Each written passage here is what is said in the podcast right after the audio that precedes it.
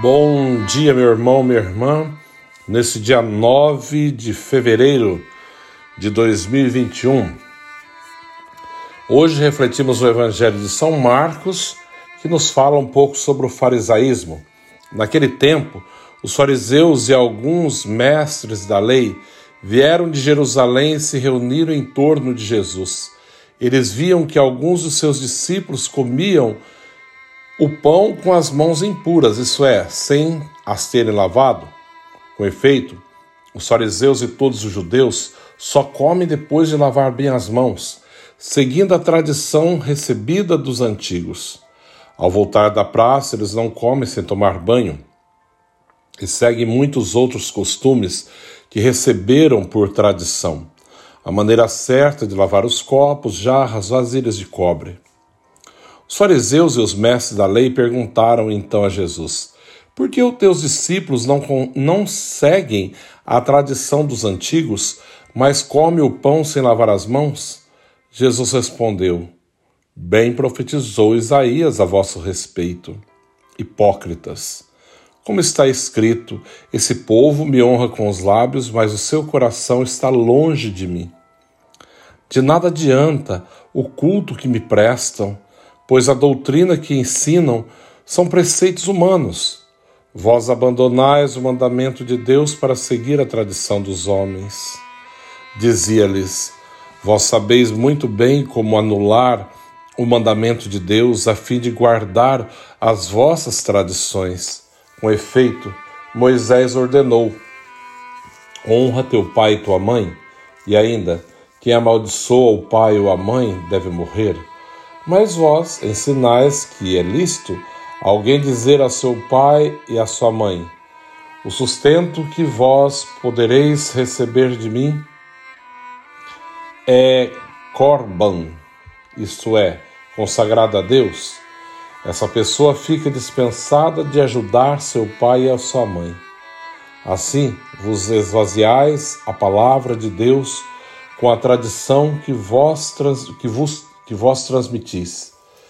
E vós fazeis muitas outras coisas como estas, palavra da salvação. Glória a vós, Senhor.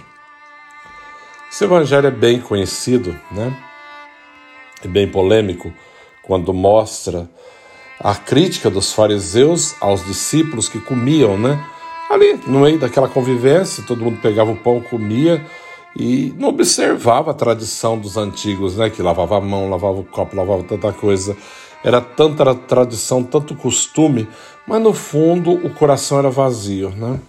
Tem outra passagem que Jesus fala, é, chama-os de sepulcros caiados, né?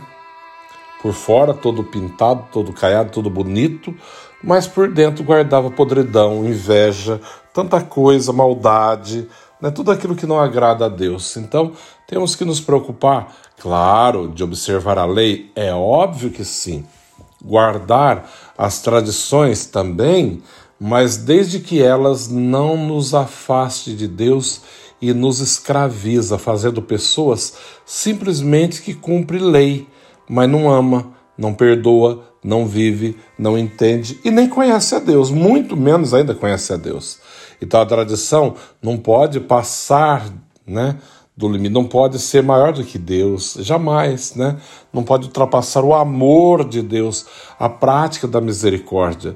Se nós observamos a lei, se nós observamos as tradições, se guardamos aquilo, realmente fazemos as coisas de maneira correta, purificamos, sabe? Tudo, tudo que tem que ser feito, né? Que aprendemos dos nossos antepassados, isso é muito válido, é muito saudável, mas isso tudo não pode ser maior do que o amor de Deus. Não pode estar acima né, do cumprimento da, da misericórdia, do perdão, da, da acolhida, daquilo que Deus nos pede.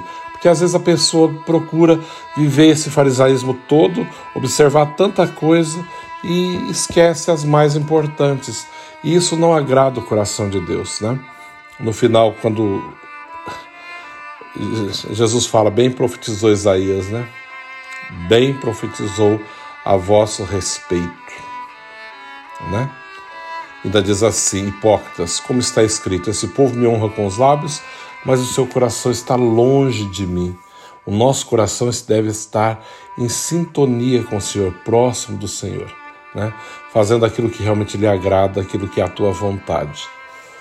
E os fariseus eles criavam as suas leis de maneira, usavam da própria lei que tinha para se beneficiar, né? Inclusive na questão de, de, de ajudar o pai e a mãe, né? Eles, não, isso tudo é consagrado a Deus, eu não tenho obrigação contigo, né? É um horror, imagina no dia de hoje, né? Que coisa feia, que coisa horrível. Abandonar os próprios pais para servir. Não, abandonar tudo, deixar os pais abandonados, e porque isso tudo é consagrado ao Senhor, né? Mas que Senhor é esse, né? que pede para deixar aqueles que mais necessitam. Nunca, Deus não quer isso, né?